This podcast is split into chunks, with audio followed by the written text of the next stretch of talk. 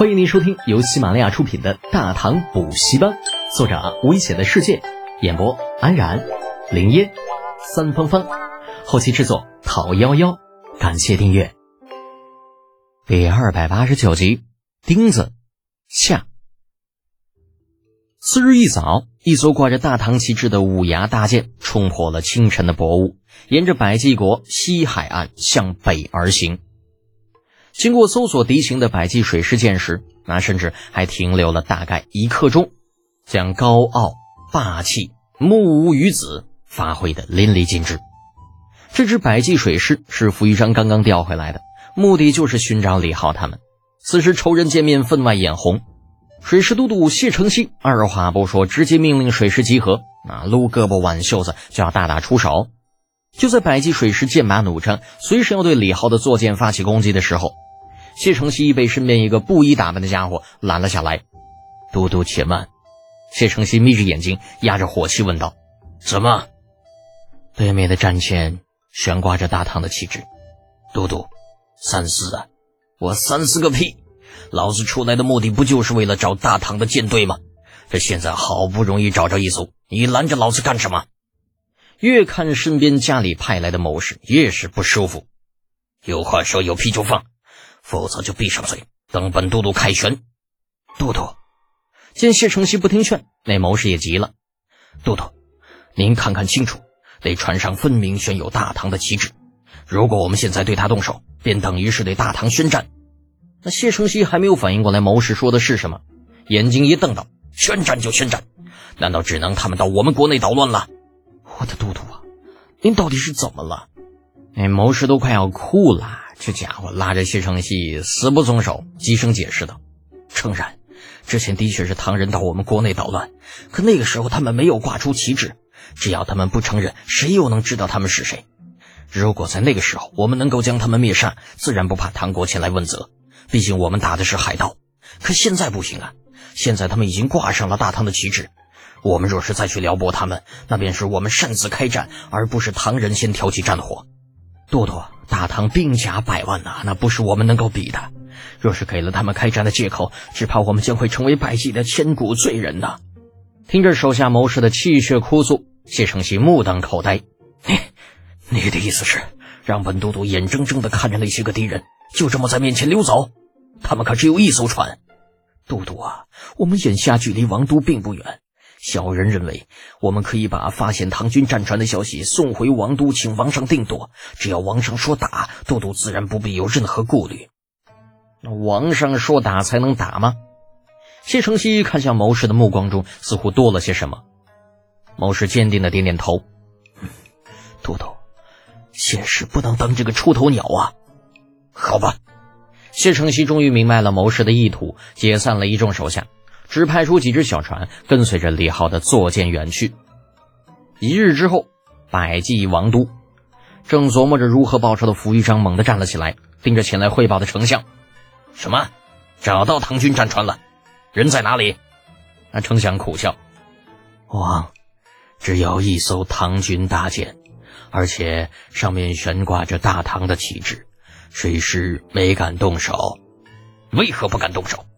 他们脑子里装的都是屎吗？经过半个月的发酵，整个百济烽烟四起，到处都是起义军。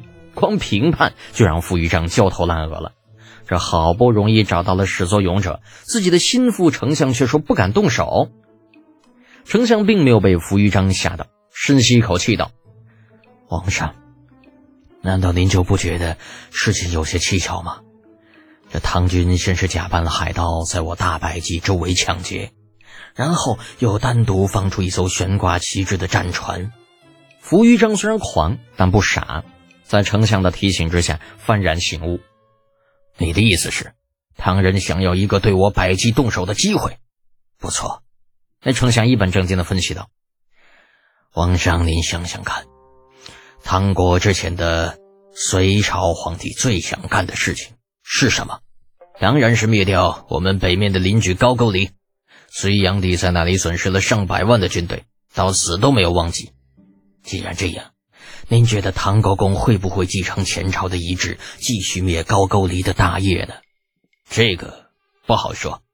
王，唐国百姓讲的是入土为安，百万军队战死高句丽，唐朝皇帝为了安抚民心，定会灭掉高句丽。那唐国灭高句丽与我百济有什么关系？那傅玉章话说的一半，脸色就变了。丞相，你的意思是，唐国打算以我百济为跳板，将来兵分两路对付高句丽？正是如此。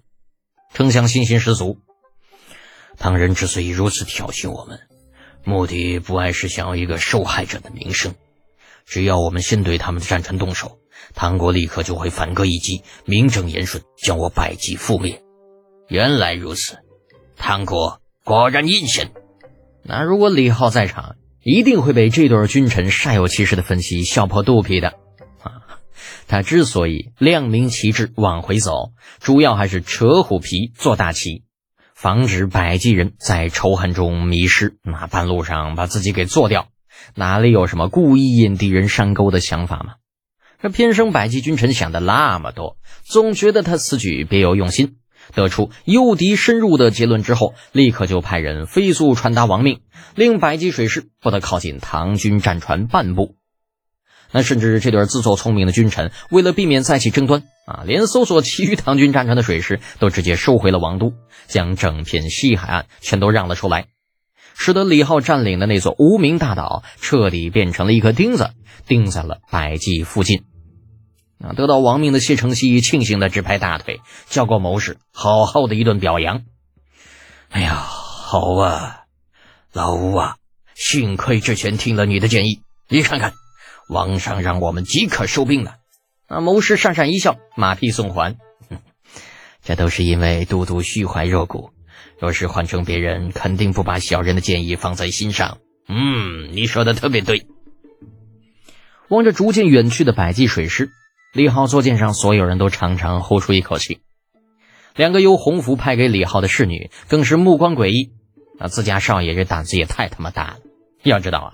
这艘战船，也就是看着威武雄壮，但实际上半点战斗力都没有。而火药什么的，在规划城就已经用光了，火炮那是半点用处都派不上。灵府的战兵全都留在岛上，半个人都没有带回来。水军也只是勉强的能够驱动战船的十多人，大部分留给了守岛的雷耀。这几天，如果百济水师真的追上来，估计自己这一船人要么殉国，要么做俘虏，没有半点侥幸。本集播讲完毕，安然感谢您的支持。